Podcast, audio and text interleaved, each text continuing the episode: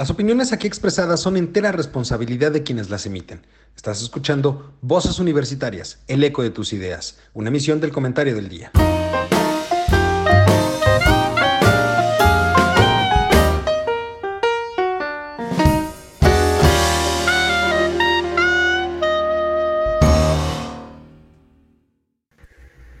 Hola, ¿qué tal mi querido público, conocedores? Miércoles es día de Voces Universitarias, el eco de tus ideas.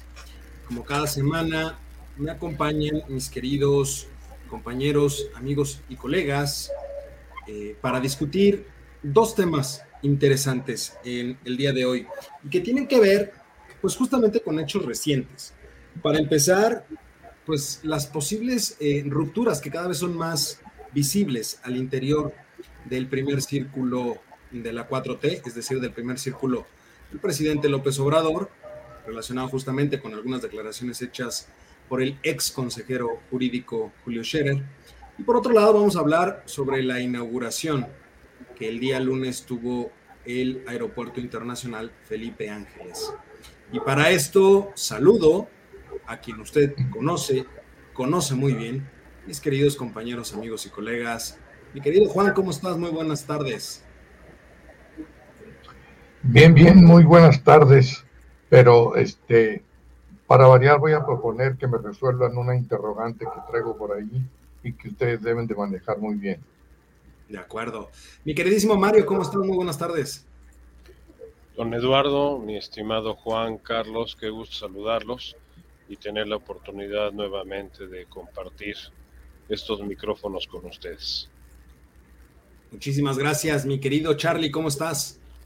Hola, ¿qué tal? Muy buenas tardes, un gusto estar con ustedes. Este, se me antoja una ayuda, pero no, es momento y no es lugar para poderme comer. Ay, por cierto, ya llegaron las ensaladas. Tacos al pastor. También había, ¿no? No, había tostadas, había tostadas. Y, Hoy llegaron los sándwiches y las ensaladas. Pues no, porque todavía los locales comerciales estaban cerrados. No, sí llegaron. ¿Sí llegaron? Sí, claro. Ay, a ver, el mexicano consigue entrar a donde sea para A donde sea necesario y sea posible. Fíjate que esa, incógnita yo siempre la he tenido, de verdad. Y ninguno de ustedes me va a dejar mentir, pero en el momento específico, tú puedes estar en cualquier carretera, así sea la más dejada de la mano de Dios por la tierra del doctor Araque, Sonora si tú estás en una carretera que no hay nada alrededor y de repente hay un cierto embotellamiento, no sé. Hay comida. no, no sé de dónde salen los vendedores con comida, refrescos, todo. O sea, salen de manera espontánea en el momento en el que se empieza a apuntar los automóviles. Y eso nunca lo he entendido. ¿Cómo lo logramos? ¿A, ti no te ha tocado el congestionamiento de la bajada del segundo piso a viaducto? En el, en el primer eh, paso a desnivel, eh, que ahí eh, llegas y encuentras vendedores de golosinas, de cigarros y de refrescos. Y, es, es, es, el viaducto, es el viaducto. Me tocó en periférico. En periférico también. Bueno, las gorditas, las gorditas eran famosas. Las gorditas de, nata. Las gorditas de nata eran famosas en el puente de, de las lomas, o sea, de la subida a Palmas, er, eran, eran famosísimas las gorditas de, este, de nata que te vendían ahí, ya sea tostadas o no tostadas. Y, esto viene a colación justamente por la inauguración del aeropuerto. ¿Por dónde quieren que empecemos? ¿Por la inauguración del aeropuerto? No, primero por, la, la que nos pidió el doctor Araque. Sí, el doctor, el doctor eh, Juan Araque tenía una duda existencial. Para, para que veas que sí sabe respetar las peticiones. Sí, no, no. Eduardo. No, por eso pregunto.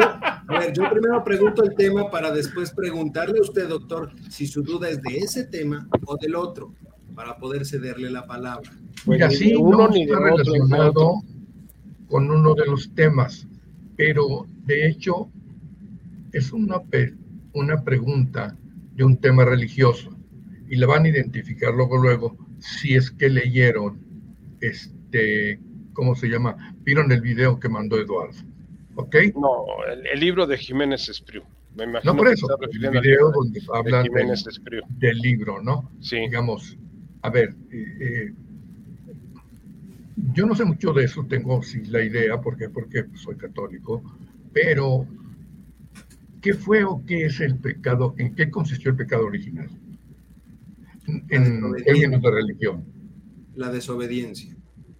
La desobediencia. No, no, no, ya, fíjate, ahí te va mi opinión ahorita. Eh, la desobediencia en comer el fruto prohibido. Esa, es, Y la otra que también. Pero espérame. Es la vanidad.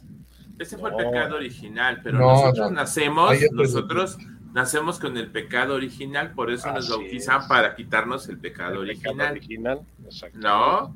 Y eso es lo que va Jiménez escribe en su libro, cómo, cómo justificar la peor estupidez de este sexenio. Así se debe llamar ese libro. Este, honestamente, el señor, mm, mis respetos, que siendo un octogenario ya de edad avanzada, todavía se digne a, querer defender lo indefendible. O sea, el libro, el libro trata de justificar por qué no Texcoco y por qué sí Santa Lucía. Y dice que el pecado original de AMLO, porque así es el título, eh, la cancelación del pecado original de AMLO, es porque eh, todos los cristianos, todos los católicos nacemos con el pecado original de forma sine qua non. O sea, sin que hayamos pecado, ya cometimos el pecado. Y ese es por eso el título que le puso Jiménez Espriu, como justificando que no fue culpa del señor López Obrador haber hecho la peor estupidez de este sexenio, al cancelar el aeropuerto de Texcoco, y que simple y llanamente estaba haciendo el pecado original por haber llegado al poder y tratar de transformar este país de corruptos, y de rateros en un país de gente consciente y ayudera. Fíjate que esa, esa, esa introducción que das da para cualquiera de los dos temas, ¿eh? Para entrar de lleno a cualquiera ah, no. de los temas. Por eso. Si lo está abriendo don Juan, lo está abriendo don Juan. Si nos va lo que siga él. A, sí. a la corrupción caemos de un lado y nos vamos a ir también al, al, al, origen que es la construcción. ¿Por dónde pero, pero a ver, pregúntale a don Juan. A ver, venga. Pero digamos, ustedes ya dijeron, yo más o menos tenía la idea, no muy clara desde luego, ni correcta, eh, pero relacionada, ¿no? Entonces, a mí como que desde el título me doy cuenta de que hay incongruencias. Total. En el sentido de el pecado original de AMLO. O sea, ahí les voy, ¿eh? lo que estoy pensando. Entonces está mal que haya este cancelado el aeropuerto, por un lado. Pero por otro lado, hablar de pecado original es que comienza su sexenio con una estupidez, como bien dice este, ¿cómo se llama? Mario, ¿no? Entonces, y luego, a lo largo de la entrevista, si es que vieron ustedes el, sí, claro, con Leo Zuckerman. También vuelvo a la referencia que hace un momento hacía Mario este, de la, digamos, de la actitud, de las características derivadas del muy respetable ingeniero este, Jiménez Espriu. Déjame platicar con una anécdota rápido. Él, él estuvo en la latinoamericana antes que yo, por supuesto. Él tenía un hermano que era muy inteligente y creo, no estoy seguro, no me acuerdo muy bien si falleció. Pero bueno, ok digamos, así que dijeras, uy, uy, uy, qué claro fue, pues no, ¿verdad? ¿Por qué? Porque por un lado, este, como diciendo, pues sí, sí metió la pata, ¿no? En términos comunes y corrientes o vulgares, o no, no metió la pata, estuvo bien. Y luego habla, digamos, de una serie de características y de actitudes que se tomaron en relación con la cuestión de la cancelación, la cuestión del dinero, muy importante, por supuesto. Este, confesó, por decirlo de alguna manera, primero, parece que no quería tratar el tema, de que se habían perdido 100 millones de pesos en esa etapa, ¿de acuerdo? En la cancelación. Y luego lo lleva, ¿cómo se llama este hombre que lo entrevistó? Eh, este, Leo Zuckerman. Bueno, este, fue, en el programa de, de ayer, en la noche, con Leo Zuckerman la segunda parte la entrevistó ahora. También lo he entrevistado varios, este, varios comentaristas. No ha sido el único bueno, entrevista. luego lo lleva a una segunda cantidad, la de los 75 millones de pesos, que supuestamente es el costo del aeropuerto del AIFA. Que ya dijeron que son 125. Así es. Pero más adelante, exacto, no me acuerdo si dijo 125, pero hablaba de más de 100 millones de pesos. Eh, o sea que el lunes declararon que fueron 125. ¿Estás de acuerdo? Totalmente. ¿Perdón? Sí, o sea, el, lunes, el lunes en la inauguración se habló de que el costo de, de la primera parte, de la primera fase, que es la que supuestamente se está entregando o que se entregó el lunes, era de 125 mil millones de, pesos. Y, en la entrevista con Leo Zuckerman anoche sostuvo que eran 75 mil del señor Jiménez Espriu. Yo lo considero que es parte de, pues, de una demencia senil, de una persona que ya está fuera de contexto y que, y que habla por, por hablar y por congratularse. Fue uno de los invitados especiales junto con el general Cienfuegos. O sea, si, si partimos de esa base, pues vamos a ver, igual que las botargas de Broso y de Aristegui en los pasillos del, aeropuerto. Más aparte, déjame decir, el anafre y el comal para hacer este, tostadas. Porque dijo que nada más decir algo en, ese punto que, que tocan. Efectivamente se entrega un aeropuerto se inaugura una parte, porque ojo, también esa es una cuestión interesante. El presidente estuvo diciendo a rajatabla que el día 21 se iba a inaugurar e iba a estar operando al 100% el aeropuerto, situación que ya vimos no es verdad, no, existió. Prácticamente están entregando el 50% de lo que es el plan maestro original del aeropuerto, lo cual nos lleva a pensar que si costó 125 mil millones esta primera parte, pues nos vamos a ir prácticamente a los 250 mil o 300 mil millones de pesos, más o menos. Por supuesto que ahí hay costos que no vamos a saber porque está clasificado como seguridad nacional y nunca vamos a poder ver los numeritos que están allá adentro o la realidad de los numeritos que están allá adentro. En este sexenio no. En este sexenio puede ser. Que tal vez los, los desetiqueten y se podrá conocer la realidad. Pero si va sumando y un aproximado son 300 mil millones de pesos lo que nos va a costar ese aeropuerto y consideramos que más o menos la cancelación costó cerca de 100 mil millones, 89 más algunas cosas que quedan por ahí. No, ya vamos en 400 mil millones. Y hay que recordar que también falta pagar o terminar de pagar a los tenedores de los bonos que compraron para financiar el aeropuerto, lo cual iba a salir de la operación diaria del aeropuerto de Texcoco, que no va a existir, pero se tiene que pagar. ¿no? Entonces, más o menos estamos hablando de una obra de 500 mil millones de pesos para ocho vuelos, e, e, es, eso es lo ilógico, para ocho vuelos gastamos 500 mil millones de pesos, es, no se me hace lógico. Eso con respecto a la operatividad. Y la otra cuestión que quiero dejar ahí en la mesa, antes de escuchar sus opiniones, es lo siguiente.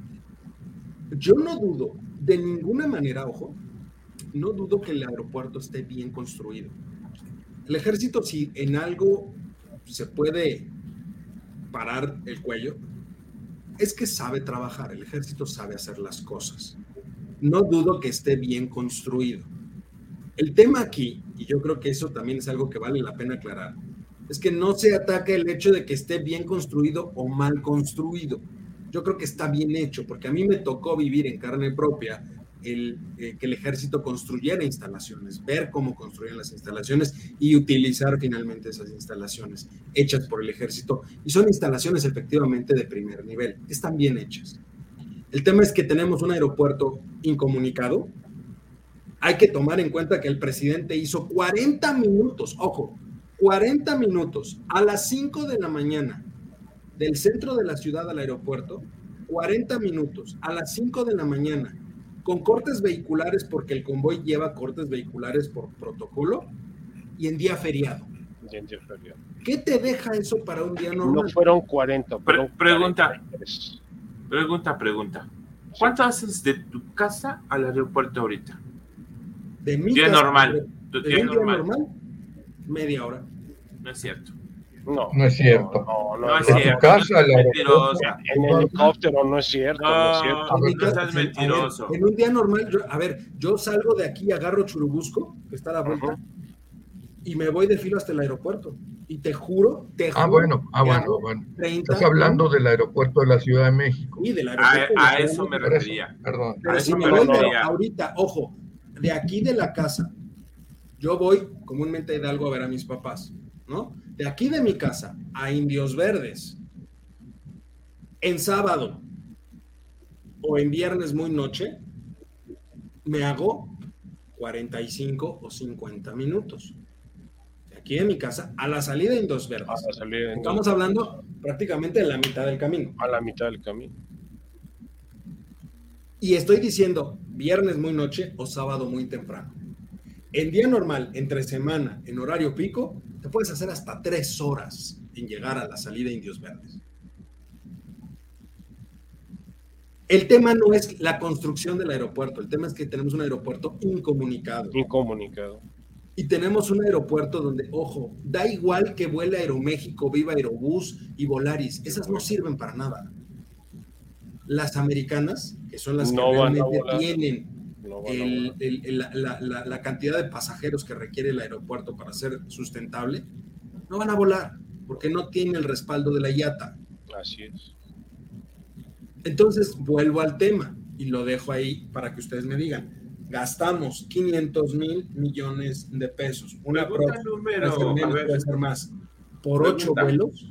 Pregunta, pregunta, pregunta. A ver, no está terminado. Eso es un hecho, No. Es un hecho, ¿no? Le falta como el 50% para estar terminado. más o menos. De hecho, salieron por ahí imágenes, ¿no? De lo que era la maqueta original. Bueno. Estaban entregando. Una vez que se termine, ¿tendrá la certificación de que se necesite? No. No, ¿Por qué? porque el tema es operatividad, no es la operatividad del, del, del, del- del espacio. ¿Operatividad en qué sentido? Esto En es importante. cuestiones A ver, hay que desmenuzar, ¿no? Sí, sí, Hay que sí, sí, sí. desmenuzar. Para mí es Eh, importante saber, entender. eh, no soy experto en, aeronáutica, Aeronáutica. no soy experto en diseño de, de aeropuertos, este, pero hay algo bien importante. ¿eh? Yo ahorita lo estoy viendo en el mapa y está rodeado por el Estado de México, ¿Por qué no lo proyectas, Charlie? por Hidalgo. Una idea. Sí, sí, claro que sí. y poder cotillar de mejor manera. Y ojo, en lo que Charlie proyecta eso, me, me dio, no, no sé si alguno de ustedes tuvo la curiosidad de ver la ceremonia de inauguración. Sí.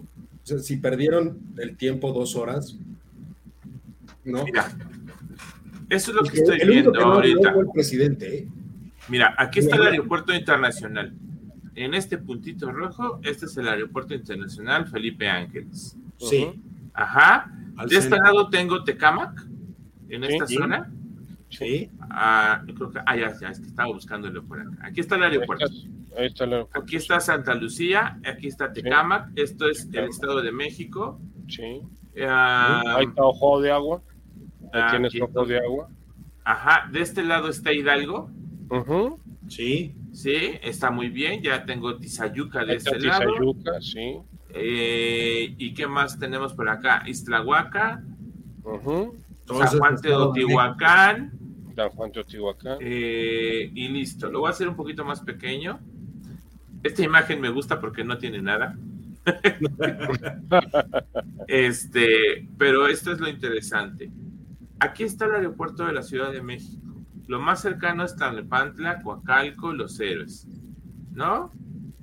Eh, Sí. Está por aquí Nesa. Y si sigo por aquí, debo de llegar al aeropuerto de la Ciudad de México. Está ahí, justo estar- donde dice Mexico City, justo esa Mexico. mancha grandota, ese es el aeropuerto. Ahí está Eh, Esa mancha verde, la mancha verde. No, no, no, no. no. Es- Ah, La- al lado la de la Y, verde. justo al lado de la Y, Derecha, izquierda. aeropuerto. A la, a la derecha de la Y, de No, es- ahí, ese es el Ahí. aeropuerto. Ese es el y eso verde que está ahí, ahí va a ser el nuevo aeropuerto, ahí va a ser Texcoco. Ah, esto es Texcoco. Así es, y al ladito, justo al ladito, la mancha gris más grande que ves ahí, ese es el aeropuerto. Ah, aquí está. Ya lo vi. No, digo, iba a quedar cerca de Texcoco con esto, pero bueno. Sí. Ah, no, pues Entonces- estaba pegado. Estaba muy pegadito, ¿no? De hecho, parte de la infraestructura incluía un monorriel que conectaba las dos terminales. Las dos terminales. Bueno, esta es la distancia de aquí a los, al viejo aeropuerto, o nuevo, ¿no? El aeropuerto de la Ciudad de México.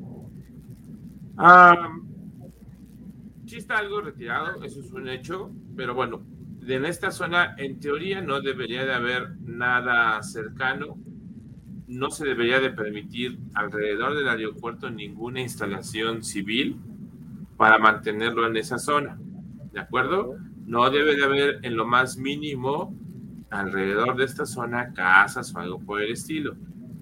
Pero ¿qué crees? Si hay a ver, sí hay, pero se cumplen las distancias, o sea, finalmente alrededor del aeropuerto. Entonces, importante, y, esto es el error que cometió la Ciudad de México con el aeropuerto de la ciudad de, aquí. Permitió que se construyera no, alrededor. Exacto, la mancha se fue metiendo al aeropuerto. a ver, y hay déjame decirte algo, Charlie. Hagamos, hagamos un ejercicio ahorita que tienes puesto esto. ¿Cuál es la distancia entre, o, o pensémoslo desde este punto de vista, cuál es la distancia entre el aeropuerto actual y el Felipe Ángeles. Debe de ser más o menos de unos 40 kilómetros. 40, 50 kilómetros aproximadamente. ¿No? Déjame buscar el aeropuerto internacional de la Ciudad de México. Ahí lo tienes al lado de la de donde dice Mexico City. Ah, es que lo iba a buscar acá. Nada más con lo que lo pongas ahí ya. Ahí está. El tercero. Bueno, ahí está. Correcto. Ahí está. De ahí. De ahí a la IFA. Al, a la IFA. Tendría que ser una línea, pero no sé cómo se hace. Nada más por ahí sale en direcciones. ¿Acá? Abajito. Ahí. Ah, ya. Y, Vamos al IFA. A la IFA. Es este. Es ese. Es este. Es ese. Ahí está. 47.7 kilómetros. Esa es una ruta, la más, la que está ahorita despejada. La otra es de 53 kilómetros y la más corta es de 44.5, pero esa es la distancia más corta. Correcto. Alrededor de unos 50 kilómetros de distancia. Ahora, ¿cuánto te gusta que esté el aeropuerto actual, el Benito Juárez, del centro de la ciudad? ¿A 5 kilómetros? Sí, más o menos. Más o menos. Entonces, ciérrenle que la distancia entre el centro del, de la ciudad al aeropuerto, a, Felipe Ángeles, más o menos estamos hablando de 53, 54 kilómetros, ¿no? 60 kilómetros. 60. 60 kilómetros, cerremos. Ok. Eh, Juan, ¿tú recuerdas la distancia a Barajas, del centro de Madrid a Barajas? ¿El aeropuerto de Barajas? Sí. No, son como 20 kilómetros. Sí, es el aeropuerto de Madrid. Sí. Sí, sí. sí. La verdad, no, no 20 me kilómetros. Pongámosle 30 kilómetros, ¿no? No, es menos 20 kilómetros. es muy céntrico. 20 kilómetros. ¿En cuánto está eh, la distancia, a, por ejemplo, del centro de Nueva York al John F. Kennedy? 25 mm, millas. Más o menos, que estamos hablando de qué, de 30 kilómetros. el John F. Kennedy es el segundo, el primero es el Dallas. No, es el O'Hara. Es el O'Hara. Es el, aeropuerto es el O'Hara, el, el John F. Kennedy y el de Newark. El más lejano es el Newark. Ok, vamos a pensar el Newark porque ese también es internacional. No, Newark sí está lejos. Newark está como más o menos a unas 40 millas de distancia. Más o menos unos 60 kilómetros. 60 kilómetros, sí. Aproximadamente. Y si nos vamos, por ejemplo, a Europa, la distancia entre el centro de Londres y Heathrow, que es el internacional, digamos, hay otro también, pero ahí estamos hablando más o menos también de aproximadamente entre 45 y 50 kilómetros. Sí, nada más que tienes todo lo que, eh, por ejemplo, en Newark tiene los B-Lines. Justo, eso es a lo que voy. Eso es a lo que voy. Esa es la gran diferencia. Efectivamente, dicen, los grandes aeropuertos a nivel internacional están a la están fuera, y están a grandes kilómetros lejos del centro de la ciudad. Es correcto, nadie les niega eso. Nadie dice eso. El tema es que para ir allá, en el caso, por ejemplo, de Barajas, tú no me dejarás mentir, Juan, tienes taxi, metro, trenes, eh, este, camiones también existen, bus. Hay cerca de 20 formas, 25 formas de llegar. Aquí nos dijeron... Siempre y cuando no haya huelga. pero, pero aunque haya huelga, no es una huelga generalizada en todos los medios para llegar al aeropuerto. Oye, pero ¿no crees que es una buena oportunidad, ya que Yo, por supuesto. para generar esa infraestructura, carretera? No, sirve para nada. Ese es otro boleto, ese es otro boleto. Eh, no, no, es un foco de desarrollo económico.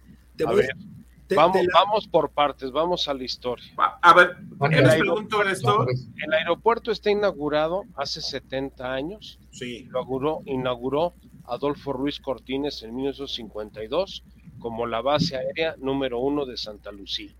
O sea, esto, esta infraestructura existe desde hace 70 años. Sí. Nunca fue tomada en consideración como un aeropuerto, vamos, vamos, vamos a decirlo, ni siquiera alterno a la Ciudad de México por las inconveniencias geográficas que tenía la zona. La zona es una zona, primero, que tiene eh, cerros donde no debe de tenerlos y por otro lado tiene condiciones climatológicas muy complicadas. O sea, si, hay tolvaneras en Texcoco y si hay tolvaneras en el de la Ciudad de México, en Santa Lucía son permanentes y constantes. Por eso es cada Pachuca. Te voy a decir una, una, cuestión interesante, Charlie. De aquel lado, Tizayuca, todo aquel lado lo conozco bien. En las madrugadas, si, si el aeropuerto ha parado ciertas veces o para ciertas veces al año por bancos de niebla, en el aeropuerto de aquí de la Ciudad de México, allá es diario, bancos de niebla, diarios. Y bancos de niebla que te juro, no ves nada. No ves nada. Aquí más o menos ves algo, allá no ves nada. Eso por un lado. Y por otro lado, te voy a poner un dato interesantísimo que dio a conocer, o bueno, que sacó a relucir el día de ayer, el gobernador del Estado de México, que lo dio a conocer en la inauguración, el gobernador del Estado de México, Claudia Sheinbaum, también lo dio a conocer. Un dato interesantísimo. Gracias al señor presidente, el día de hoy tenemos un sistema aeroportuario del Valle de México que consiste en el Aeropuerto Internacional Felipe Ángeles, el Aeropuerto Internacional Benito Juárez y el Aeropuerto Internacional de Toluca. El dato que dieron ellos es que gracias a este, esta nueva obra vamos a tener la capacidad de recibir 54 millones de pasajeros. Ese es el dato que dieron. Ahora te doy el dato oficial de cuántos pasajeros recibió el aeropuerto Benito Juárez el año pasado. 50 millones. ¿Cuántos recibió Toluca? 3 millones. Entonces, ¿cuántos esperan recibir de, en Santa Lucía? Un millón. Un millón. Pero Toluca se carga, ¿no? No, también es, es, internacional también. Es que ese es el ejemplo más claro. Cuando se eh, inauguró Toluca. Toluca, se fue mucho a, aviones privados, mi querido Juan. Sí. de hecho, el. Y de carga también, Mario. Sí, no, no, totalmente de carga. de pasajeros. Y, pero ustedes. Y, privados. El, accidente de la familia Sada, fue, de Moisés Sada, fue porque los aviones privados llegaban a Toluca. Ustedes recordarán que cuando se inauguró Toluca, era o fue la promesa de desahogar el tema del aeropuerto de, la Ciudad de México. ¿En qué quedó Toluca? El problema es que nadie quiere ir para allá. Y entonces nadie quiere ir para allá. déjate que Charlie. el problema es que tienes una altura que te provoca que utilices más turbocina para despegar y para aterrizar. Y ahorita como están las, las cuestiones del costo de la turbocina la panacea aquí es que vamos a poder recibir un millón más. En absoluto, en absoluto. O sea, vuelvo al tema, gastamos 500 mil millones de pesos para recibir, en el mejor de los casos, un millón más de personas con ocho vuelos. Aparte, Eduardo, no puedes comparar los dos proyectos. El proyecto Texcoco era un hub, un hub internacional para hacer plataforma no solamente a América Latina, sino a Asia y a Europa. O sea, íbamos a ser equivalente a un Atlanta en Estados Unidos, a un Dallas Fort Worth, a un este, Newark en, en, Nueva York, que te permitía redirigir totalmente, este, vuelos a nivel internacional. porque si vemos nuestra, nuestra posición geográfica es privilegiada. O sea, el país tiene una posición privilegiada. tenemos el potencial para hacer un puente de conexión a nivel internacional, a nivel internacional. Porque podemos conectar Asia con Europa, norte y sur del continente. es. decir, tenemos el potencial. Ahora mi duda es, ya gastamos 500, eh, y ahí se los pregunto a los tres, ya gastamos 500 mil millones de pesos en algo que nos va a redituar en ocho vuelos al mes y, bueno, ocho vuelos diarios, ¿no? Y un millón de personas más.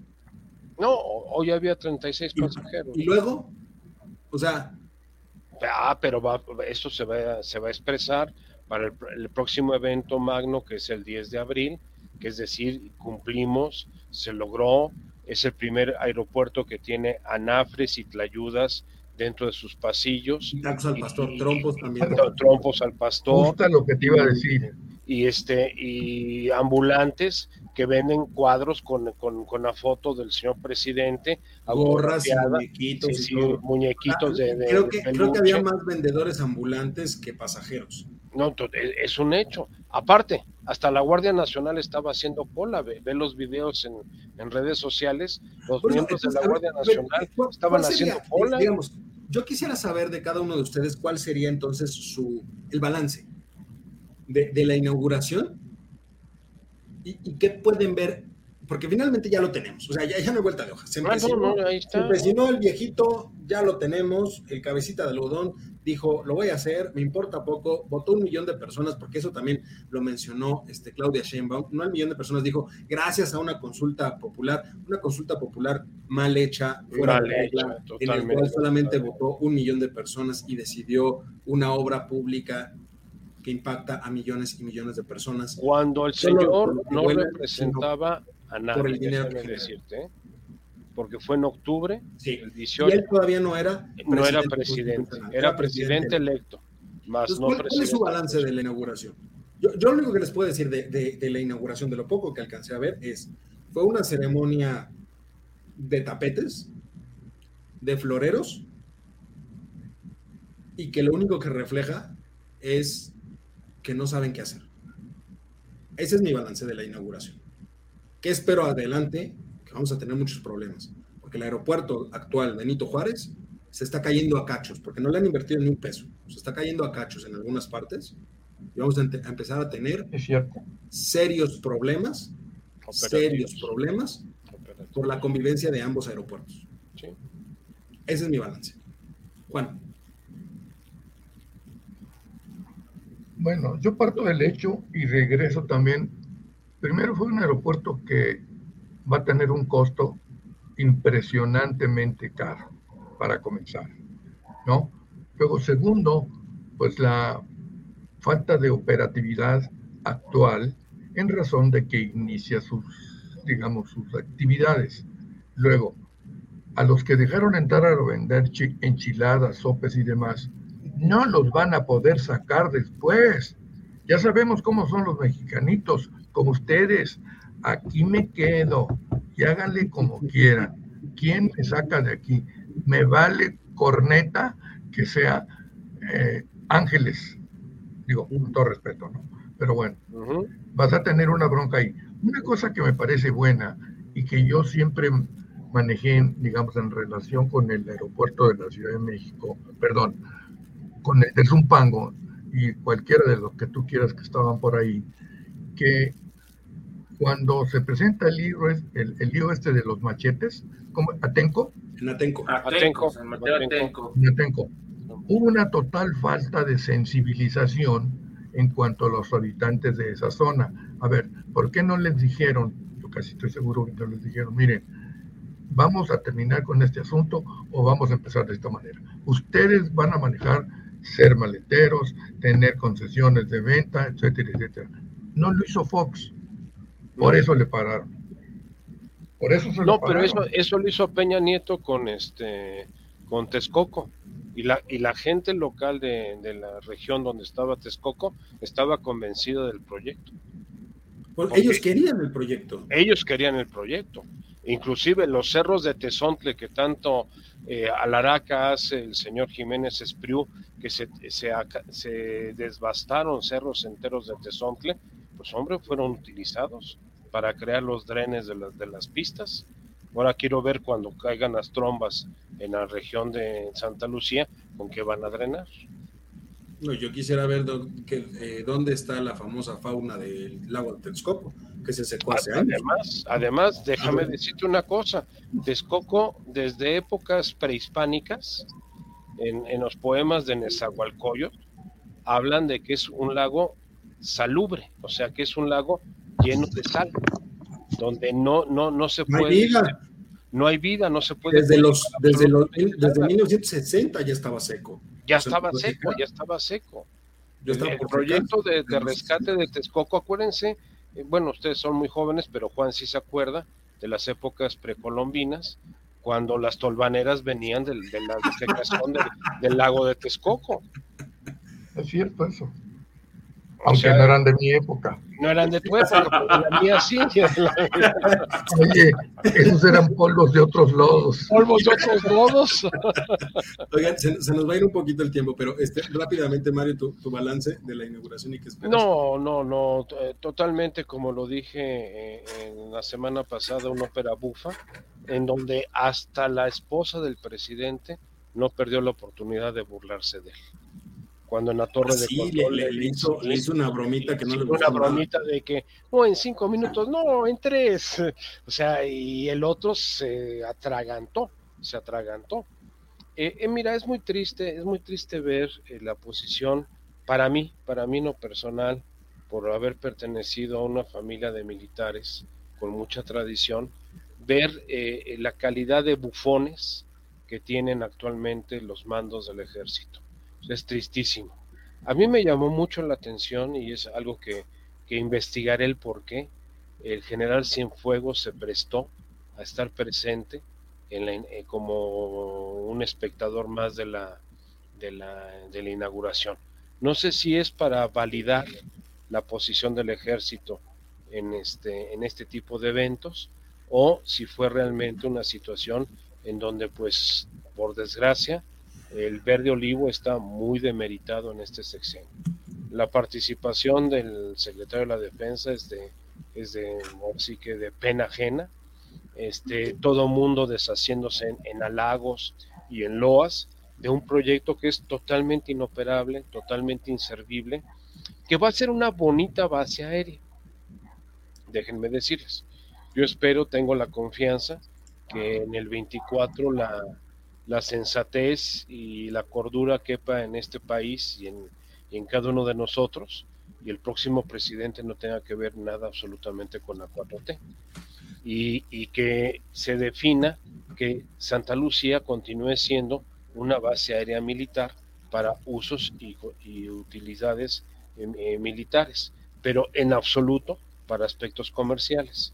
Charlie, ¿tú, y que alguien, perdón, y que alguien tenga la buena idea y reactivar nuevamente Texcoco. Híjole, es muy complejo, eh, porque a pesar de que nos han entregado unos estudios a medias, yo no te podría decir si verdaderamente es o no es, como dice Mario, un proyecto no operable. Yo lo veo como una gran oportunidad para la gente que vive en esas zonas. Recordemos que Tecama y todas las zonas del Estado de México pues, son zonas eh, de familias, no de escasos recursos, pero sí, eh, no quiero darle como una especie de clase social, pero sí son familias que necesitan recursos, ¿no? Eh, no sé si el aeropuerto vaya a funcionar del bien, pero la creación de empleos en esa zona eh, puede generar algo de comercio y algo de, de economía en esa parte. Ojalá, ese es mi, lo que yo quisiera. Eh, a lo mejor me estoy poniendo una venda en los ojos para no verlo, lo claro que está el asunto, ¿no? Pero yo lo veo por esa parte. A lo mejor nos da mucha gracia ver a una persona vendiendo ayudas ahí, o tacos, o lo que sea. pero fue una oportunidad y había que aprovecharla. Ah, ¿no? unos pesos, unos, ajá, unos pesos para ellos en estos momentos, claro. Así como está la situación, que, que el kilo de carne ya está en 160, que la pechuga está en 100 pesos, o sea, era una oportunidad, había que aprovecharlo igual- para ellos. ¿no? Charlie, y, y a lo mejor nada más para terminar, ti- tiene razón, puede ser un área de oportunidad dependiendo cómo.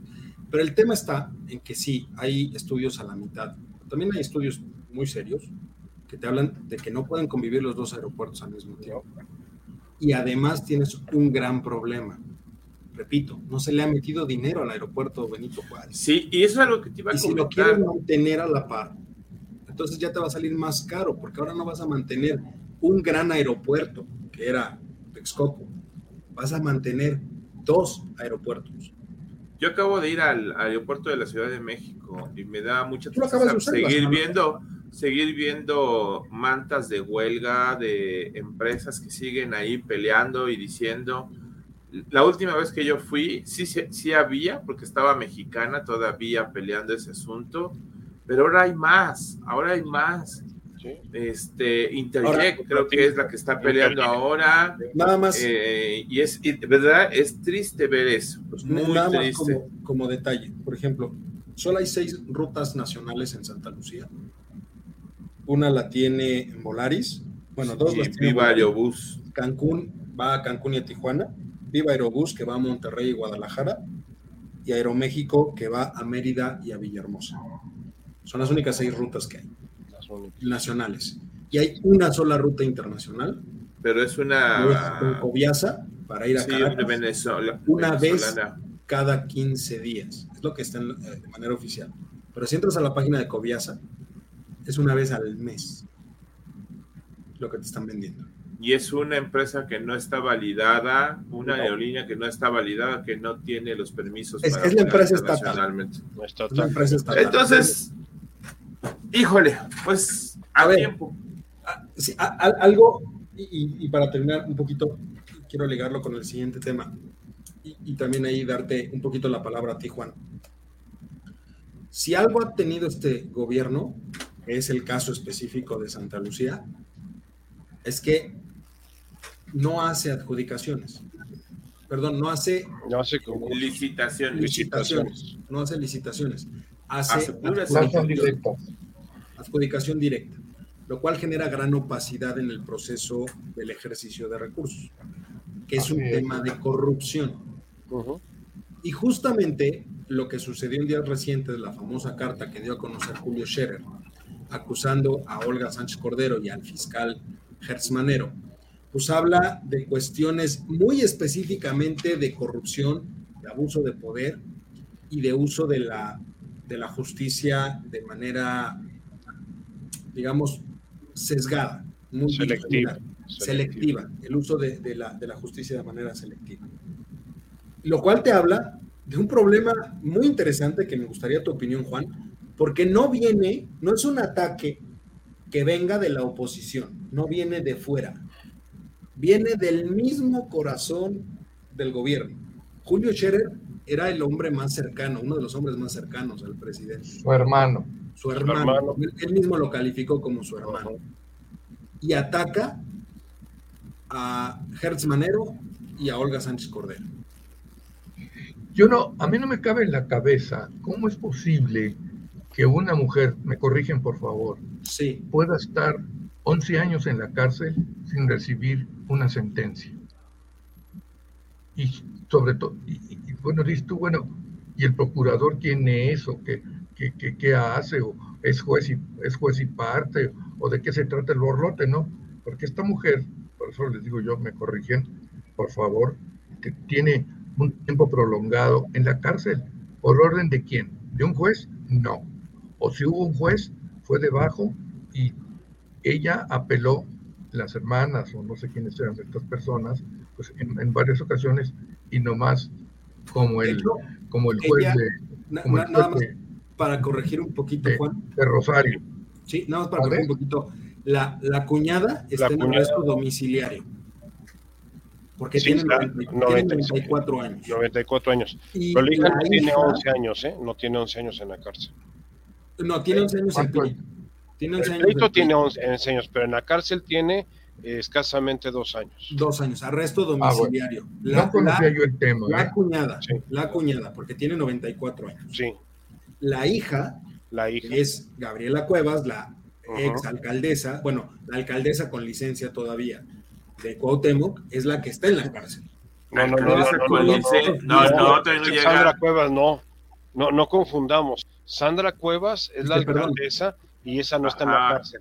Está prófuga. Perdón, este, tiene este, licencia y la señora Cuevas, sí. la, señora Cuevas, que es la hija de la, de la eh, pareja sentimental del hermano de, ella es la que, lleva este, lleva dos años en la cárcel. O sea, no, no lleva más tiempo. Y esto fue... 510 días, decían. ¿Mande? 500 días, algo así. o sea, un año y medio. Ah, me gustaría que estuvieras por lo menos un día para que veas cómo pasa. Déjate de esto, es la antesala del infierno, me quedo, Carlos. No, no, es espantoso. O sea, para quien sea estar ahí, es la muerte. Diez más si tienes hijos, si eres una mujer, y aparte, una mujer de 60 años. Espejo encima, o sea, y, fíjate, y fíjate que hay algo muy interesante, que es donde viene todo este rollo de corrupción y de uso de la, de la justicia que, que denuncia Julio Scherer. Eh, nada de este, este, caso se había desechado. Sí. Sí. Se había desechado. Y se reactiva en el momento en el que, curiosamente, Hertz Manero es nombrado fiscal general. Así es. Entonces ahí ya tiene, poder, es abuso de poder. por supuesto, es, lo que decía. Ahora, repito, aquí lo que llama la, atención es que es un quiebre al interior del equipo. No es similar al de Carlos Ursúa, eso que nos quede claro, ¿eh? No, no, no. Porque Carlos Ursúa denunció, renunció y cortó de tajo con la administración y con la 4T y se ha vuelto uno de los principales este, detractores. detractores y opositores del gobierno. Y básicamente en el ámbito económico. En el ámbito económico. Pero en el caso de Julio Scherer, él simplemente dice, oiga, hay estas dos personas que a mi parecer tienen un problema y hay un problema ahí. Yo apoyo el movimiento, apoyo al presidente, no rompo con Morena en ningún momento, no rompo con el presidente, pero sí dejo claro que hay dos personas que pueden perjudicar de manera importante. Pero, pero déjame hacer una, pequeña observación, don Eduardo. ¿Por qué, ¿Por qué Julio Scherer utiliza la plataforma de proceso un día antes de la inauguración del, del AIFA? ¿Por qué, pues porque el, publicado de, de proceso se publica el domingo, un día antes de, que se inaugure el, AIFA. O sea, tiene jirimilla, o sea, va, va, va con todo también, porque Julio Scherer se siente eh, traicionado por el propio AMLO, aunque le diga eh, hermano, pues, eh, yo, yo conozco muchas historias medievales de que entre hermanos se, se dieron más tuerzo. Entonces, este, hay puede ser, situación. Puede, ser, más que sentirse traicionado, puede ser miedo, ¿no? Porque finalmente vas en contra de. Deja tú a Olga Sánchez Cordero. Olga Sánchez Cordero fue un florero En, gobernación y es un florero ahorita. Ni Ricardo Monreal le tiene miedo a. No, este, no a, ver, yo creo que es más por miedo porque finalmente tienes algo, tienes en contra a alguien que hoy por hoy, hoy por hoy, no le, no le, debe, report, no le debe reporte a nadie, no le reporta a nadie. ¿Qué es el fiscal? jefe? ¿Qué es el fiscal? El fiscal hoy es uno de los hombres más poderosos de este país por el simple hecho del aparato que tiene a su disposición para la impartición de justicia, ¿no? Y que no le debe cuentas a nadie, por la autonomía que tiene la fiscalía. Entonces, obviamente, Julio Scherer creo yo que actúa de esta manera también por un cierto temor de que se le venga el aparato de la fiscalía completo encima. ¿eh? No, ya se le vino, ya se le vino. Tiene los juicios ahorita que le están eh, instruyendo la gente de, de Gersmanero a, a, través de una serie de despachos de abogados que lo están acusando de tráfico de influencias. En el caso de Collado principalmente, de Juan Collado. ¿Tú, cómo, tú, cómo, le das lectura, Juan, a, estos problemas que hay al interior, digamos, lejos del problema en específico, porque ya cada vez hay más ruptura al interior Empezamos con Ursúa, salieron otros personajes. Jiménez Espriu, a pesar de lo que diga, a pesar de lo que diga, Jiménez Espriu salió enojado y lo dijo, me voy por una decisión del presidente. Arturo Herrera, que finalmente lo dejaron bailando en la loma. Margarita González Fajar, que, es esposa de, este, de, Arturo Herrera, también está en contra de él. Es más, la misma Irmeréndira. También. Y Jonathan Heath. Jonathan Heath en Banco de México y el otro Sonso, el esposo de, de Heréndida. Este, Gerardo Esquivel. No, no, no, no, no, no, no. Ah, perdón, John Ackerman. John Ackerman también está en contra ya de la 4T. E, es decir, ¿tú, tú cómo ves esa lectura, Juan, de, de la ruptura que hay cada vez más evidente? Bueno, pues tal vez es lo que se, lo que se espera conforme avance el sexenio, el desconocimiento de cierto tipo de lealtades, por decirlo de alguna manera, o el reconocimiento de hechos que definitivamente están violando la constitución, están violando la ley, porque yo no puedo concebir que un fiscal, llámese de la federación o de quien tú quieras, pueda tener encerrado, diga, pueden tener encerrada a una persona un día, ya no digas dos años, ¿de acuerdo? ¿Por qué? Porque pues hay procedimientos, que si los tres días, que si la prórroga y demás, en que tienes que dictar sentencia. Aquí parece ser, insisto, no conozco bien el, tema, pero no se ha dictado sentencia. Y ahora, justamente a mediodía estaba leyendo que le echaron la pelota a la Suprema Corte. No, pero déjame decirte una cosa, Juan. O sea, una de las modificaciones que se hizo en los procedimientos judiciales fue la prisión preventiva. Esta, esta ha sido el arma con el criterio de oportunidad. Exactamente. Y con eso han, han, han, encarcelado, el caso de Rosario Robles, sus delitos no ameritaban este, prisión y, por aspectos de prisión preventiva, porque tenían dudas de que podía escaparse o huirse, le aplicaron el, criterio. O sea, es como el caso de la extinción de dominio. Las leyes que se modificaron en el primer año de gobierno de, de la 4T fueron totalmente leyes persecutorias, donde a criterio de un juez de, de este no es de consigna, sino se llaman los jueces ahora de, de, este, de operatividad, este, te pueden determinar, de control, perdón, muchas gracias, don Juan, un juez de control te puede determinar la prisión preventiva con la mano en la cintura. Y, vas, y, sigues el, el, proceso. E, es el mismo caso que tenemos en, aspectos fiscales. Ahorita, a ver, ¿cuál es el delito fiscal y te vas a la cárcel. Pero ¿cuál, cuál es el score real del, del, fiscal? Porque todos los casos que ha presentado se le han caído, ¿eh? No, pues no, no tiene ninguno, nada más, inclusive los del mismo están en, en riesgo. Hoy la Suprema Corte estaba ya hablando de que iban a decretar la, la libertad lisa y llana. El 28 le iban a dar, iban a votar el amparo liso y llano. Para liso y llano para que, para que les otorgaba la libertad.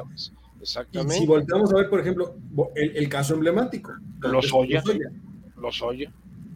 Ese caso se le cayó la fiscalía, ¿eh? Pero total y completamente. ¿Dónde están todos los demás implicados? Y que íbamos a, a ver 50 videos donde se veía todo el teje y maneje de la gente atraparon a dos, tres gentes que metieron a la cárcel desde el segundo nivel y hasta el mismo Ricardo Anaya. Ricardo Anaya ya se pitorrea de la acusación que tiene y no va a asistir a ninguna audiencia. Porque sabe Como el bronco. Ándale, ya va a salir el bronco, bronco. de salud. A mí se me hace una bufonada. Ahorita, por ejemplo, ya le, ya le otorgaron la suspensión provisional. No, y aparte por La provisional ya se la, ya se la, y, por la, emitió la Corte. Y la otra, los delitos que se le acusan ya prescribieron. Son delitos prescritos, o sea... Y, ojo, no, a, ver, yo, nada más aquí tendría una duda, porque esa, es una parte interesante del uso de la justicia muy a modo. Ah, claro. Parte del gran problema que tiene la fiscalía hoy en día. Si están acusando al Bronco de haber promovido con uso de recursos públicos las firmas que necesitaba para la campaña presidencial, ¿correcto? Ese es uno de los sí, delitos. ese es uno de los delitos. Mi duda es, ¿no, tendrían que, ¿no tendríamos que aplicarle el mismo criterio a Delfina Gómez y al mismo presidente de la República? A ver, Eduardo, a ver, Eduardo. Para promover la consulta. ¿eh? Delfina ya es una delincuente sentenciada. Delfina ya está sentenciada por el, por el Tribunal Federal Electoral, o sea, ya, ya la sentenció. ¿Y qué ha pasado? Absolutamente nada. ¿No deberíamos ver a esos dos personajes en la cárcel?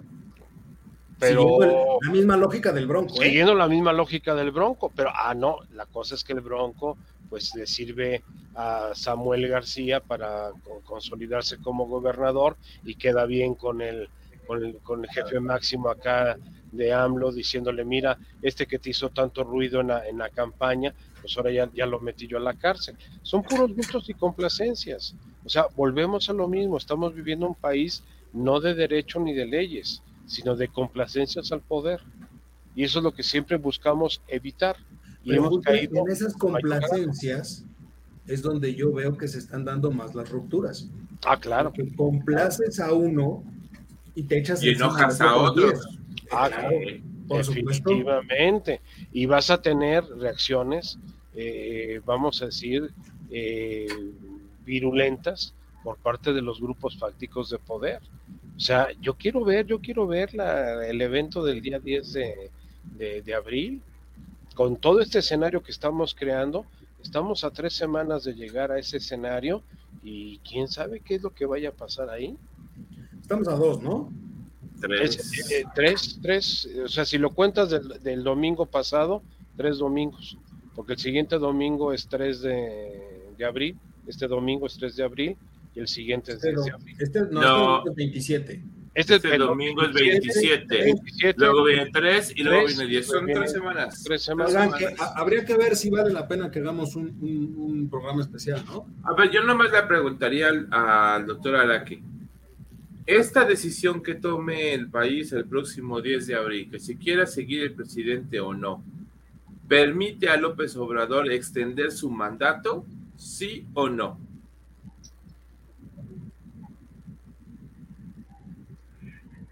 Si me estás preguntando si es conforme a la ley, te voy a decir que sí, porque la ley la modificaron, está a modo. Está a modo, punto. Y este, sucede que sí, la gente dice que se le revoque, pues bueno, no se le va a revocar, porque él va a decir, yo tengo el 15% o el 20% y me quedo. Lo ideal sería, mi preferencia era en el sentido de que debía de ponerse, no sé qué será, la palomita o la cruz de lo que tú quieras, hasta que termine su mandato. Eso fue lo que modificaron y le dio mate a todo lo demás. Esa última frase le dio mate a todo lo demás. Entonces, ¿votamos o no votamos? Pues, pues, pues. Yo te digo algo, yo personalmente soy de la idea de yo no votaría, pero también corremos el peligro. A ver, pero también corremos el peligro, Carlos, de que si tú no pones nada en la boleta, lo pongan ellos. ¿Estás de acuerdo? Híjole. Es que, es, que a lo mejor todavía tendría de agarrar la boleta y ponerle una X así. A ver, es, que, este, que desde el principio está mal impulsada. O sea, es, es, un proceso de revocación, una consulta de revocación. Que él lo entienda como ratificación es otra cosa, pero en principio es un proceso o una consulta de revocación. ¿Y quién lo está impulsando? Los que quieren que se quede. Ya desde el principio está mal hecho esto. Es que, es que si votamos en tu, en tu pregunta, Carlos, si votamos, ya sea poniéndole eh, que salude a su finca en Palenque el señor presidente y rayemos toda la, boleta, eso le, da conteo de votos y puede y podemos hacer que valide la, elección. Desde mi punto en todos los casos, Mario. Así es. En todos los casos. Todos los casos. O sea, él gana. Muy personal. Él gana, en todos. O sea, el resultado que sea, él gana. ¿Quién pierde aquí? El INE. Por supuesto. ¿Y quién más pierde? Nosotros, o sea, la población. Porque con lo que a ver, le voy a hacer una pregunta. El, el, espacio. Sí, a ver, le voy a hacer una pregunta a Carlos. ¿Tus hijos ya votan? Ya. Carlos. Sí, ya ¿Qué les vas a recomendar o sugerir? Justo por eso. ¿Qué les, les recomiendas? Por eso. A ver, yo siempre les he enseñado que tenemos que ir a votar en, porque es un proceso democrático. Que tenemos que ir, que la decisión de ellos pues, es libre y soberana, que tienen que decidir si sí o no, o anular su voto, independientemente. Pero, ojo, Pero es que a eso voy. O sea, si me yo presento. Espérate, espérate, espérate. Sí. Si me presento, estoy ejerciendo mi derecho y estigo con este proceso. Si no me presento, entonces estoy aceptando por default el resultado que venga en la elección. No, porque el resultado no va a ser válido si no llega al 40%. Correcto. En el caso, en el caso de, de una consulta, yo soy de la idea que una forma de participación también es no participar. No participar. Porque entonces no generas la cantidad de votos que requieren para hacerla vinculante. Por lo tanto, se vuelve un ejercicio estéril. Estéril. Pero en este caso, aunque ah, fuera un ejercicio estéril, él gana. Ah, no. es donde eh, debemos de tener más cuidado. Él, él ya ganó desde el momento en que el texto fue validado. Por supuesto. Desde ahí ganó. Y desde que le aceptaron que fuera retroactivo cuando no tenía por qué haber sido retroactiva la ley. Se promulgó ya siendo el presidente. No puede. Y él no tenía que haber entrado en esto. Eso tenía que ser para el siguiente presidente. Y ojo, esto también va a profundizar, independientemente del resultado, va a profundizar mucho la ruptura al interior del equipo de gobierno. Totalmente. Porque finalmente hay muchos que han hecho todo para que se haga la revocación, que han, que han generado acarreados a Sintonison. Esos van a quedar bien y van a buscar pegarle a los que no lo hicieron.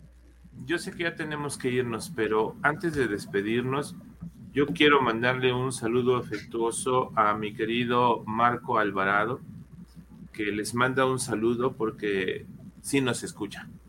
Sí nos escucha. Sí nos escucha. Dice que no nos ven en vivo, no nos ve en vivo, pero sí nos escucha. no nos ven vivo, pero nos ven tarugo, ¿no? Un saludo.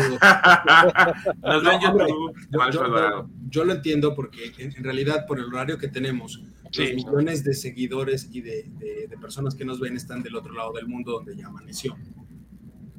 Por eso somos un éxito en el continente asiático. No, y aparte, en YouTube somos la, sí, ahí, están los dos millones de, seguidores. De seguidores en YouTube. Están allá. Porque aquí, pues la gente pues está ahora echando el chal, pues está en otra cosa.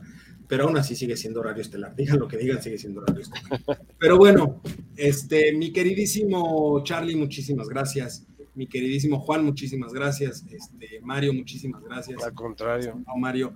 Y sobre todo, muchas gracias a usted eh, por, dejarnos estar un rato y, dialogar con usted sobre este tema. Se vienen cosas muy interesantes, se vienen cosas muy, muy interesantes en las siguientes semanas, cercano a la, a la revocación. Ya iremos platicando de esto al respecto, pero por vía de mientras, y también viene la Semana Santa. Viene la Semana Santa también, las vacaciones. Vamos a ver cómo funciona finalmente Santa Lucía, porque ahí vamos a ver también cómo funciona Santa Lucía. Mucha gente saldrá de puente y habrá que ver qué sucede. Pero por vía de mientras, le deseo un excelente cierre de miércoles. Pásela fabuloso y nos vemos, nos escuchamos la próxima semana cuando de nuevo sea tiempo de estas voces universitarias. Cuídense mucho y excelente cierre de miércoles. Igualmente, muy Un abrazo, saludos a todos. buenas noches.